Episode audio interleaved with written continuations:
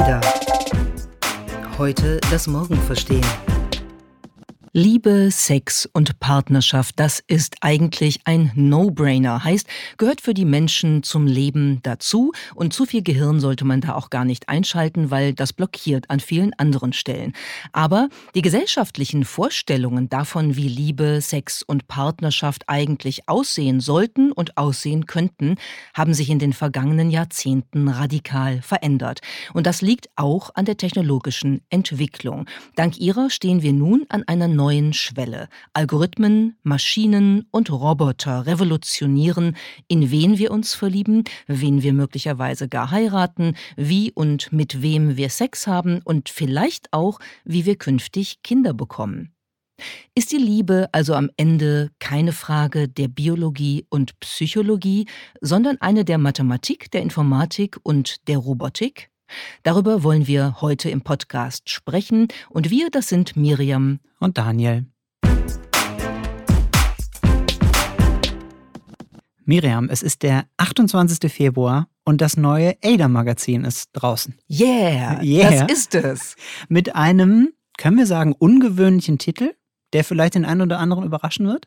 Das könnte sein. Wir haben ja auch länger darüber diskutiert äh, bei uns äh, im, im ADA-Team, ob das wirklich die Titelgeschichte ist und haben dann festgestellt, aufgrund der, des Verlaufs der Diskussion, wie, wie engagiert wir plötzlich alle waren, dass das offenbar ein Thema ist, was uns zumindest alle sehr äh, fasziniert und interessiert. Und dann haben wir gedacht, ja, warum denn nicht das auf den Titel heben? Genau, und bei der Recherche haben wir festgestellt, dass es ähm, die richtige Entscheidung war, das zum Titel zu machen, denn wir beschäftigen uns mit einem ganz großen Thema, mit der Liebe und mit einem Thema, was in jedem Leben eigentlich fast zu jeder Zeit, würde ich sagen, wenn nicht wirklich zu jeder Zeit eine Rolle spielt. Du hast es gerade gesagt, es verändert sich total viel da gerade, auch bedingt durch die Technologie, vielleicht auch ein Stück weit ähm, einfach durch menschliche Bedürfnisse, die sich verändern. Darüber möchten wir heute sprechen und möchten so ein bisschen auch einen kleinen Einblick geben in die Geschichte, was wir da beschreiben. Eigentlich ähm, möchten wir heute über drei Bereiche sprechen. Ähm, und zwar den Bereich, wie wir einen Partner oder eine Partnerin finden, wie wir den und die behalten, ähm, also die Partnerschaft führen oder mit wem. Und vielleicht auch, du hast es gesagt, wie wir künftig vielleicht Kinder gebären. Mhm. Ähm, lass uns mit Partnerin, Partner finden anfangen. Wie viele Paare kennst du in deinem Umfeld, die sich im Internet kennengelernt haben? Oh, das ist eine gar nicht so leichte Frage. Lass mal eben überlegen. Ich, also ich kenne ganz sicher ein Paar, bei dem ich es ganz sicher weiß. Und ich meine, dass ich zwei weitere Paare kenne, bei denen ich glaube zu wissen, dass sie sich über, übers Internet kennengelernt haben. Und dann wäre meine Prognose, dass es wahrscheinlich eine Menge mehr gibt, die es mir nicht erzählt haben. Gefühlt ist immer noch so ein bisschen, ich will nicht sagen, eine Hemmung, das zuzugeben, aber es war lange Zeit so, oh Gott, warum habt ihr euch denn im Internet kennengelernt? Würdest du es zugeben, wenn du deine Frau im Internet kennengelernt ich hättest? Würde es zugeben, also es war nicht so. Da war es tatsächlich noch die gute alte Verkupplung durch eine gemeinsame Bekannte, aber, oder also Verkupplung nicht organisiert, aber so haben wir uns kennengelernt. Aber ich vermute, dass ich es zugeben würde und ich habe schon auch das Gefühl, also wir kennen ganz konkret ein Paar, ähm, die, glaube ich, manchmal in diesem Podcast hören. Deswegen bin ich jetzt vorsichtig. Aber ähm, also die haben sich definitiv im Internet kennengelernt, die geben das auch zu. Aber gefühlt ist, war es früher glaube ich, mit mehr Hemmung belegt, so dieses äh, oh, komisch im Internet kennengelernt. Warum eigentlich? Lass uns mal ganz kurz dabei ja. bleiben. Warum ist das, ist das mit Hemmungen belegt gewesen oder ist es vielleicht immer noch? Ich glaube auch, das baut sich ab, aber ich habe jetzt gerade bei mir selber überlegt, würde ich es sagen, glaube, ich würde es heute sagen, aber ich hätte noch eine kurze Schwelle, die ich überschreiten müsste, wenn ich sagen würde. Also sagen wir mal so, ich könnte mir vorstellen, es hat was äh, oder es schwingt mit, ähm, ich bin verzweifelt und auf der Suche und finde anders niemanden. Mich will keiner, wenn mich ich durchs reale Leben laufe.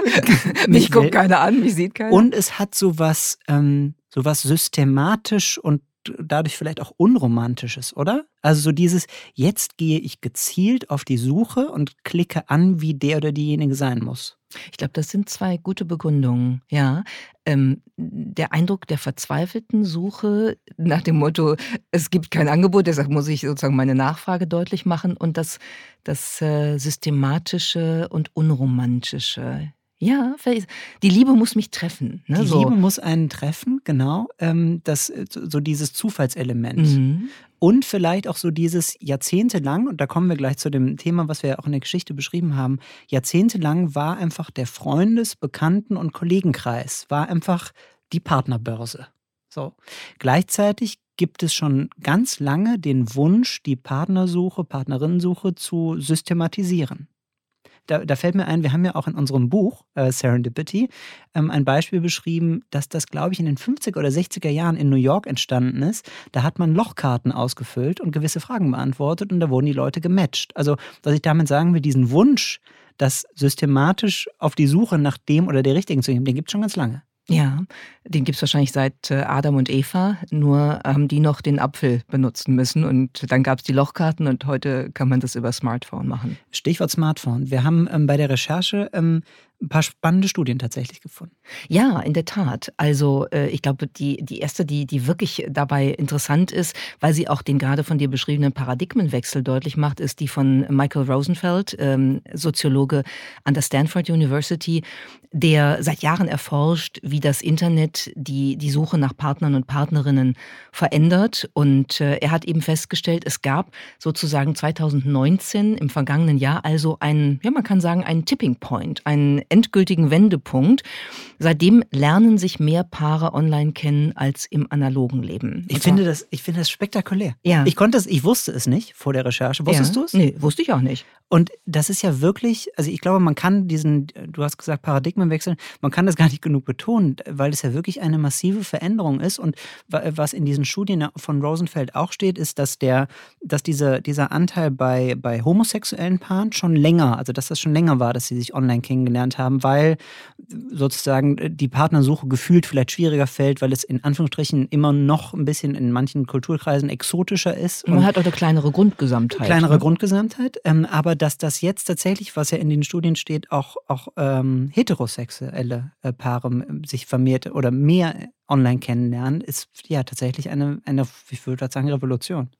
Das finde ich auch. Ich glaube, dass ähm, es hat sicherlich einmal auch mit, mit dem ähm, Gedanken der Convenience zu tun. Also ich kann das in Ruhe zu Hause machen, abends beim, beim Butterbrot oder so, kann ich noch mal ein bisschen rumswipen und gucken, ob da jemand Interessantes ist. Ich glaube aber auch, dass natürlich die Hürden dabei ähm, niedriger sind. Also jetzt zum Beispiel äh, auf eine Single-Party zu gehen, ist ja ein Akt, bei dem ich mich beispielsweise schon mal oute, äh, potenziell als Single. Ja, ich bin auf dem Markt und muss das sozusagen öffentlich machen, dadurch, dass ich physisch auf diese Party gehe. Das muss ich im Internet in einer anderen Form auch, aber ich bin da eigentlich nicht dabei, während das öffentlich wird. Und ich glaube, das ist halt schon ein Unterschied und ich kann auch sehr viel schneller ablehnen. Wenn ich auf einer Party stehe und jemand kommt und sagt, du, wollen wir mal ins Kino, wollen wir mal einen Kaffee trinken und du denkst, no, I really don't want that, dann, ähm, dann musst du das sagen und du musst die Person dabei anschauen und im Internet swipest du was war es nochmal, rechts, links, ich weiß nicht, irgendwo swipe ich hin und dann ist die Person weg. Ja, tatsächlich. Und was Rosenfeld auch schreibt, finde ich einen, einen spannenden Aspekt, das Element der Asynchronität. Also wenn du dir Nachrichten schreibst, du hast Zeit, über die Antwort nachzudenken. Ne? Und also auch das erleichtert in gewisser Weise die, die Kommunikationsaufnahme, aber vielleicht auch Aufrechterhaltung. Und vielleicht ist man auch ein Stück weit, lernt man sich dann anders kennen, wenn man Nachrichten schickt. Wie meinst du das?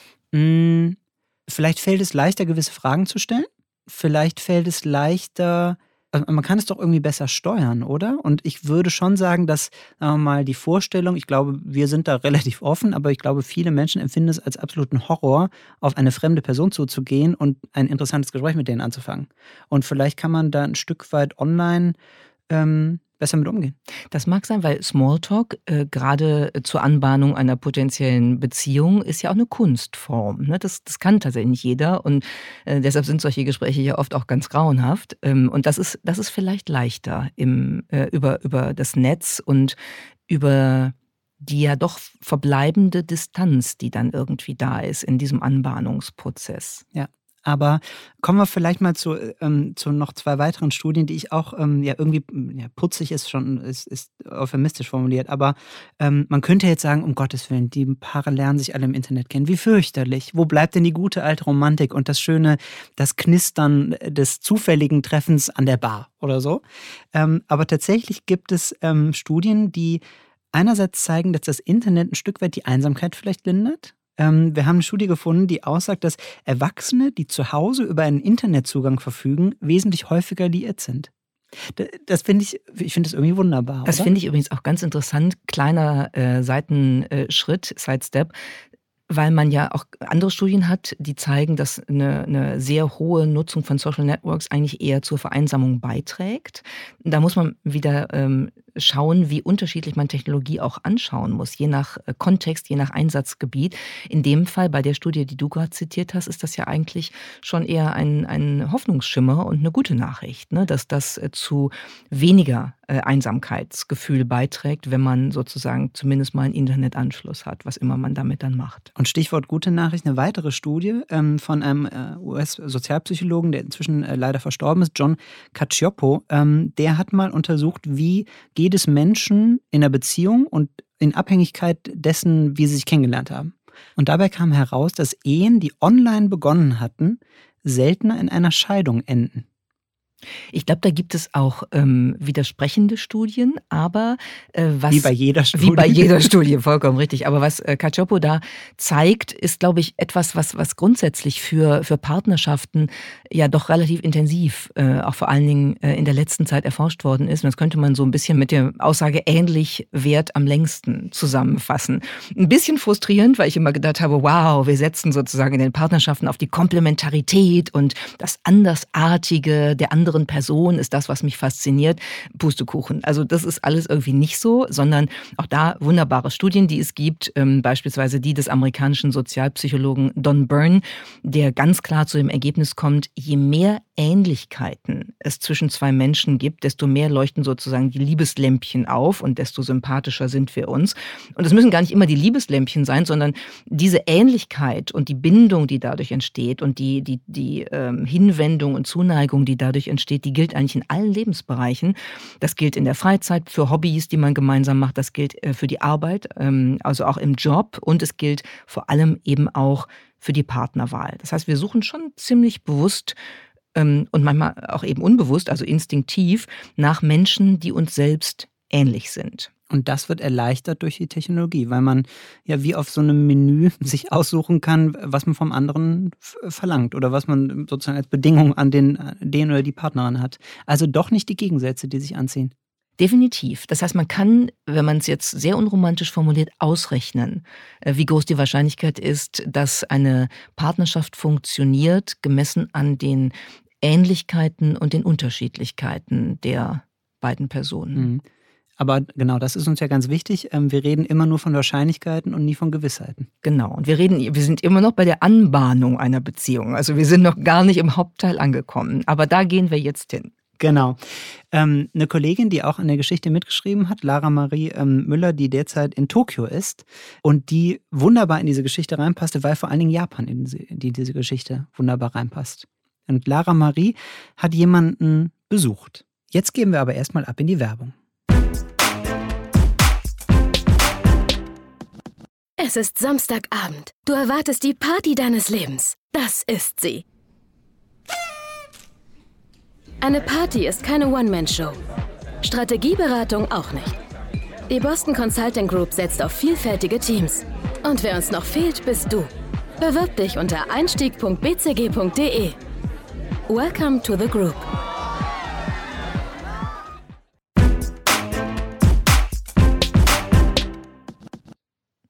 Ja, sie hat ähm, Akihiko Kondo besucht. Das ist ein Japaner, der etwas sehr Innovatives getan hat, wobei man im japanischen Kontext sagen muss, die sind ja sehr technologiefreundlich und manchmal auch ein bisschen freakmäßig unterwegs, würden wir vielleicht aus unserer etwas konservativeren deutschen Perspektive sagen. Und ähm, er hat sozusagen den schönsten Tag seines Lebens damit ausgefüllt, dass er ein Hologramm geheiratet hat. Das ist jetzt seine Frau, dieses Hologramm. Ähm, sie heißt Miku Hatsune und sie ist letztlich einfach eine virtuelle Kunstfigur, die mal erschaffen worden ist als Maskottchen für eine Musiksoftware. Und in dieses Maskottchen hat sich Akihiko Kondo so verliebt, dass für ihn keine Frage war, das ist die Partnerin meines Lebens und mit der will ich zusammen sein. Und die Gründe dafür beschreibt er folgendermaßen.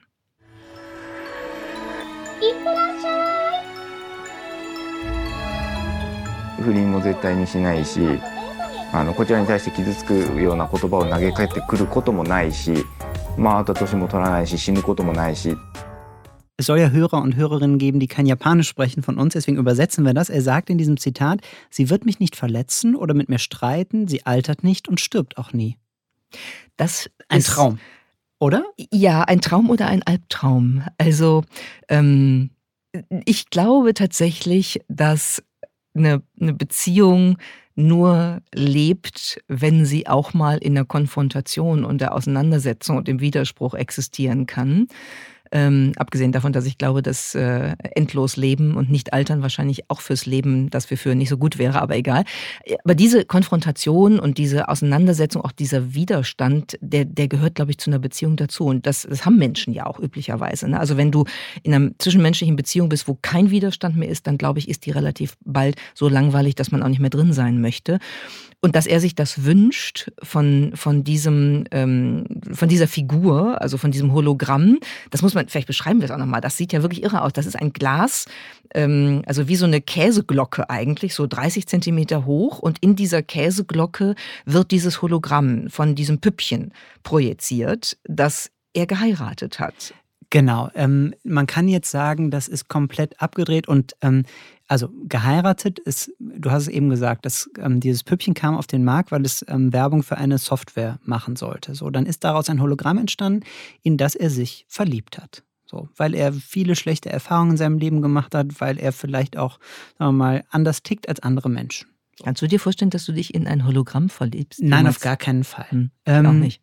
Aber ähm, ihm ist es anscheinend so gegangen. Und dann hat irgendwann der Hersteller dieser Software hat dazu aufgerufen, dass man jetzt auch sozusagen eine Eheurkunde erwerben kann. Und dann hat er das getan und hat inzwischen tatsächlich, und jetzt erreicht es sozusagen die nächste Stufe der, der Freakigkeit, er hat sich eine Silikonpuppe anfertigen lassen, ähm, die genauso aussieht wie dieses Hologramm. Und diese Puppe mhm. lebt bei ihm zu Hause. Die sitzt bei ihm mit am Tisch, wenn er was isst oder morgens einen Tee trinkt. Die liegt auch bei ihm im Bett. Kann man sich übrigens bei YouTube auch in verschiedenen Videos anschauen. Ich fand es tatsächlich ein bisschen gruselig, ähm, aber ähm, man darf ja auch sagen, ne, wir sind tolerant. Jeder Absolut. darf die Beziehung und den Sex haben, ähm, äh, die oder den äh, er oder sie haben will. Aber trotzdem, also Sex hatte er auch mit der Puppe schon hat er äh, geäußert. Mehr hat er dazu nicht gesagt, also keine Details, aber, er, aber, aber sie hatten Sex. Ja. Oder hatten sie hatten Sex, kann man wahrscheinlich gar nicht sagen. Er hatte Sex mit der Puppe, weil die Puppe ist ja kein, also die macht ja nichts aktiv. Das ist richtig. Noch, macht die, äh, noch machen diese Puppen nichts aktiv. Ähm, und äh, was ich auch ganz putzig fand, das Einzige, und er schwärmt total von dieser Puppe ähm, bei Lara und hat ihr aber auch gesagt, ähm, und das hat sie dann mitbekommen, er kann immer nur kurze Antworten ihr geben, ähm, weil sie nicht dazu in der Lage ist, lange Gespräche zu führen. Weil sie, sie ist sozusagen pro, programmiert auf so ganz kurze Ja-Nein-Antworten. Und für tiefgründige Gespräche ist sie nicht zu haben. Und er sagt auch, dass wenn das mal möglich wäre, würde er sich sofort äh, diese Technologie auch kaufen, die tiefgründige Gespräche ähm, ermöglicht. Aber ähm, ja, tatsächlich, also er ist damit glücklich. Und natürlich kann man jetzt aus, aus deutscher ähm, auch Sicht sagen, was ist denn mit dem los? Der muss vielleicht eher zu einem Therapeuten. Ähm, aber tatsächlich einerseits, du hast es am Anfang gesagt, Japan hat in gewisser Weise einerseits eine Sonderrolle, weil dieses Land ein sehr, sagen offenes Verhältnis auch zu Robotern hat. Wir kennen vielleicht alle noch diese Tamagotchis zum Beispiel, ne? diese kleinen Püppchen, die man füttern musste, kamen ja auch aus Japan. Und ähm, tatsächlich gibt es viele Beispiele davon, dass die, die Zuneigung zu Robotern in diesem Land einen ganz anderen, ganz anderen Hintergrund hat. Andererseits muss man aber ja auch sagen, dass gewisse Sachen, die in Japan eine Rolle spielen, wenig Freizeit, viel Arbeit, wenig zwischenmenschliche Kontakte, wenig Geschlechtsverkehr. Und da gibt es ja weltweite Erkenntnisse darüber, ähm, dass die Menschen immer weniger Sex haben. So. Und das, was ich damit sagen will, ist, die Puppe erfüllt in gewisser Weise Bedürfnisse, ähm, die die Menschen haben. Das stimmt. Und äh, in dem Bereich zeigt sich das ja auch. Ähm, wir haben ganz am Anfang des ADA-Podcasts darüber mal eine Folge gemacht, über Sexroboter. Ähm, und äh, vielleicht greifen wir davon nochmal so ein, zwei Aspekte auf, weil äh, in dem Bereich Sex mit, mit Roboterpuppen tut sich wirklich einiges.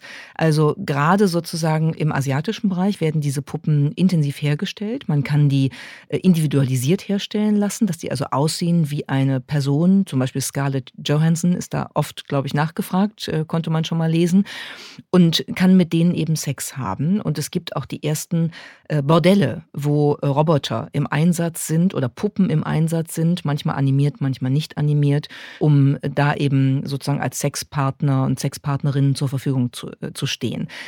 Es sind ein bisschen mehr Männer, die das nutzen bisher. Das Vorsichtig formuliert, das Klischee darf man in dem Fall ja. nicht auslassen, weil es, es stimmt einfach.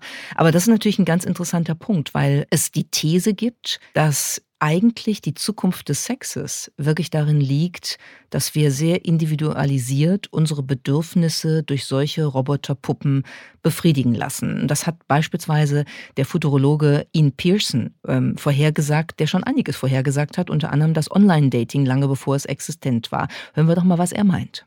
The best sex you're ever going to get in your life is when you first have sex with an android. This thing will have direct access to your nervous system. It can get feedback on how much are you enjoying this and change what it's doing to you until you're getting the absolutely maximum amount of pleasure back. Miriam, übersetzt es doch kurz, ähm, weil es einfach äh, so wunderbar und prägnant ist. Ja, also er sagt, den besten Sex unseres Lebens werden wir mit Androiden, also mit Robotern haben, weil sie sich direkt an unser Nervensystem ankoppeln werden und Feedback bekommen können.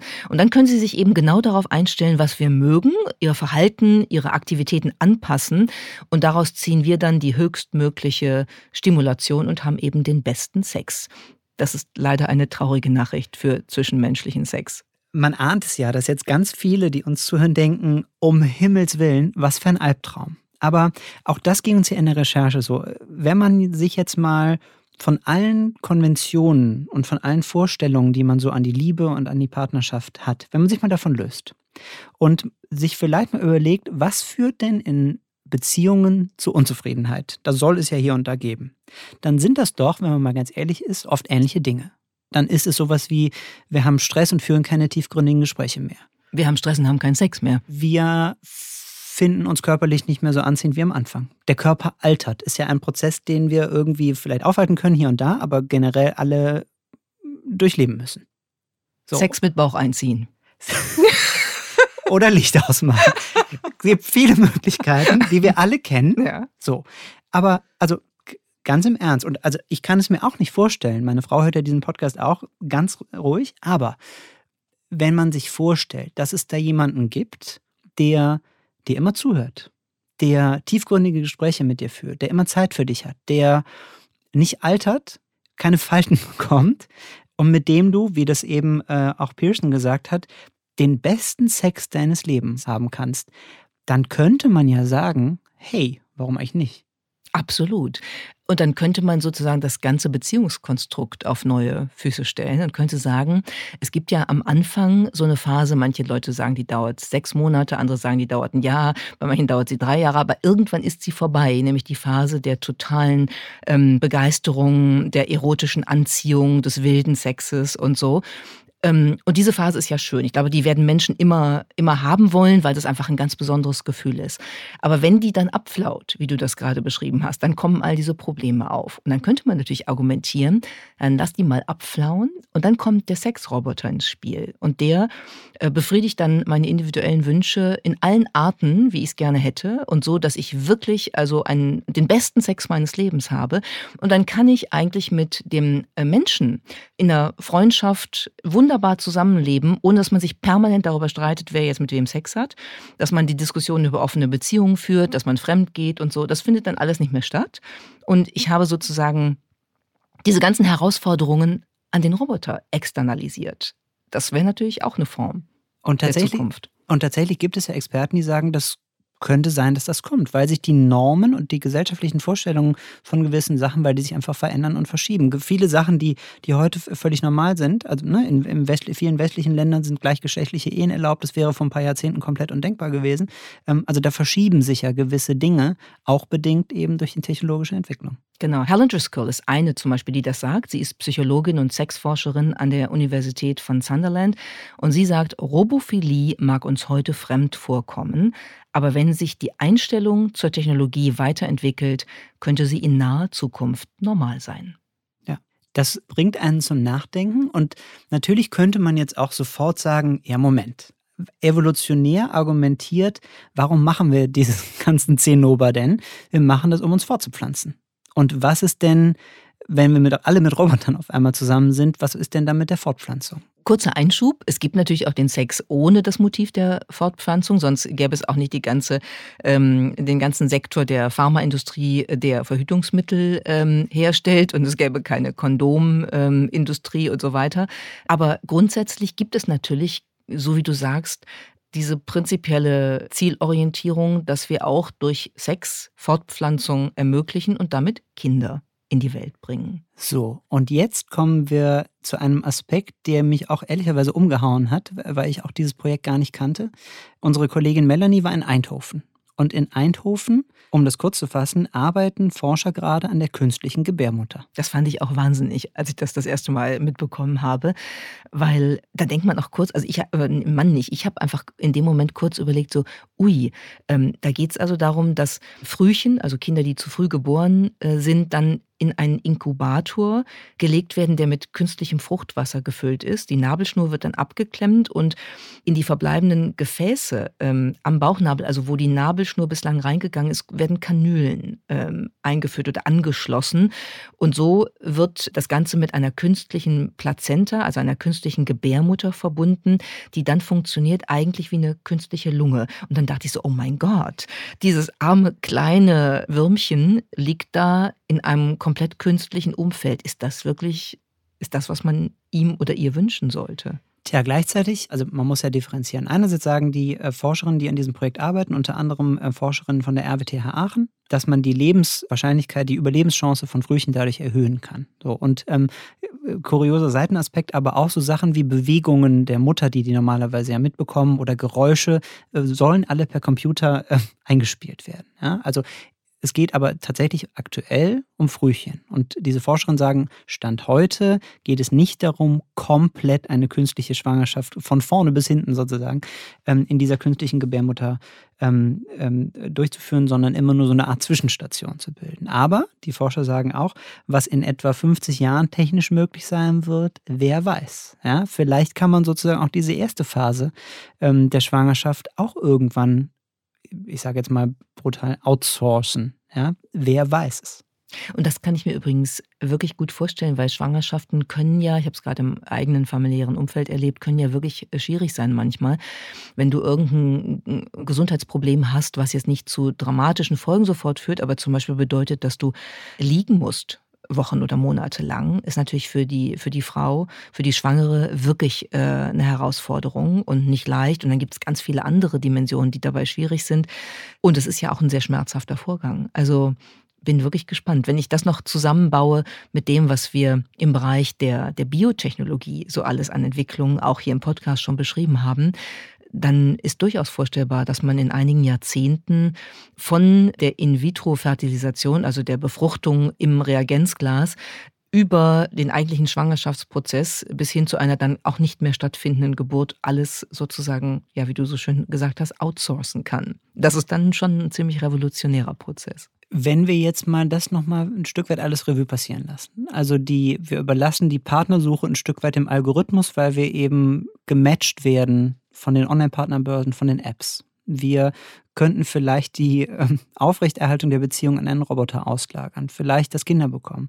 Wenn du das alles hörst, mit was für einer, was für, wie blickst du da drauf? Also ich finde das erstmal wahnsinnig interessant und ich glaube, ich würde das eine oder andere auch ausprobieren tatsächlich. Zum Beispiel? Komm, wir sind ja unter uns. Also ich glaube, ich würde, ich würde tatsächlich, wenn, wenn sich die Gelegenheit ergäbe, einen Sexroboter durchaus mal ausprobieren und mal gucken, ähm, was macht das mit mir? Weil ne, das eine ist theoretisch darüber nachzudenken und sich das vorzustellen, das andere ist es wirklich mal zu erleben. Ähm, das ist ein Unterschied. Lustiger Randaspekt. Wir haben tatsächlich ja während der Recherche darüber nachgedacht, finden wir irgendjemanden, der Sex mit einem Roboter hat. Und ähm, da haben alle, ich glaube, es sind ja ich lasse gerade, ich will keinem zu nahe treten, es sind eigentlich fast alle, die redaktionell für uns arbeiten, sind alle liiert. So. Und alle waren sofort so, nee, was sagt denn dann mein Partner oder meine Partnerin? Finde ich tatsächlich interessant. Kann man eifersüchtig sein, wenn der Partner mit einem Roboter Sex hat? Das erinnert mich an den wunderbaren Roman von Ian McEwan, Machines Like Me, ähm, wo es darum geht, dass genau das passiert eine äh, junge Frau, Miranda, hat Sex mit einem humanoiden Roboter, mit Adam, und ihr Freund kriegt das mit. Der Freund sitzt sozusagen im Raum darunter und hört die, also wie sie kräftig zugange sind und es offenbar ziemlich gut ist und platzt vor Eifersucht. Und dann kommt sie und sagt, was hast denn du für ein Problem? Das ist eigentlich nur ein Vibrator auf zwei Beinen. Das ist natürlich rational und technisch betrachtet richtig. Ich glaube nur, dass das Eifersuchtsmomentum trotzdem eine Rolle spielt, weil ähm, das Vergnügen oder die Befriedigung oder die Gefühle, die im Sex dann entstehen, den man mit einem Roboter hat, natürlich trotzdem welche sind, die möglicherweise der liierten Person ähm, so vorkommen, als wären sie ihr weggenommen worden, als hätte da eine Deprivierung, ein Entzug stattgefunden. Und das führt, glaube ich, zu emotionalen Reaktionen. Ist tatsächlich aber ein interessantes Gedankenexperiment, auch für die Hörerinnen und Hörer. Wie würden sie es selber finden, A, mit einem Roboter Sex zu haben und B, wenn der Partner, die Partnerin mit einem Roboter Sex hat? Wir würden uns wahnsinnig über Feedback freuen, ähm, was wir in den vergangenen Folgen ziemlich oft bekommen haben. Lasst uns gerne wissen, ähm, wie ihr das Thema äh, seht. Ähm, auf jeden Fall haben wir davon Abstand genommen, um das auch noch zu sagen, ähm, irgendjemanden äh, mit einem Roboter unbedingt Sex äh, haben zu lassen. Und es geht ja auch tatsächlich nicht nur um Sex, sondern es geht ja um das große Ganze der Liebe, über das wir jetzt gesprochen haben. Und dazu fällt mir am Schluss nochmal Habe Kerkeling ein, der nämlich mal gesagt hat, Liebe ist Arbeit, Arbeit, Arbeit. Da ist was dran. Und manchmal ist das anstrengend, aber vielleicht ist es an vielen Stellen auch auch eine schöne Erfahrung und eine Erfahrung oder ein Prozess, mit dem man das eigene Leben und übrigens auch sich selbst verändern kann, spüren kann, erleben kann in einer Beziehung zu einem anderen Menschen, wo dann möglicherweise der Ersatz des Menschen durch den Roboter irgendwie schwierig ist und uns da auch eine Erfahrung oder einen Teil einer Erfahrung wegnehmen kann. Und ich glaube, ein Stück weit gilt doch das, was für ganz viele Bereiche gilt, die gerade erforscht werden. Ein Stück weit wird die Liebe irgendwie immer ein Rätsel bleiben. So ist es. Und ein bisschen über dieses Rätsel kann man lesen in der Titelgeschichte unseres neuen ADA-Magazins. Das es ab heute überall zu kaufen gibt. Das war der ADA-Podcast Heute das Morgen verstehen. Entwickelt wird unser Podcast von der gesamten ADA-Redaktion, einem Teil der Handelsblatt Media Group. Produziert werden unsere Folgen in Düsseldorf von unserem wunderbaren Tonmeister Julian Stephan. Wenn ihr unsere Arbeit unterstützen möchtet, dann könnt ihr das am besten, indem ihr unser ADA-Magazin abonniert und unserem Podcast bei iTunes 5 Sterne gebt. Mehr Informationen gibt's unter join-ada.com.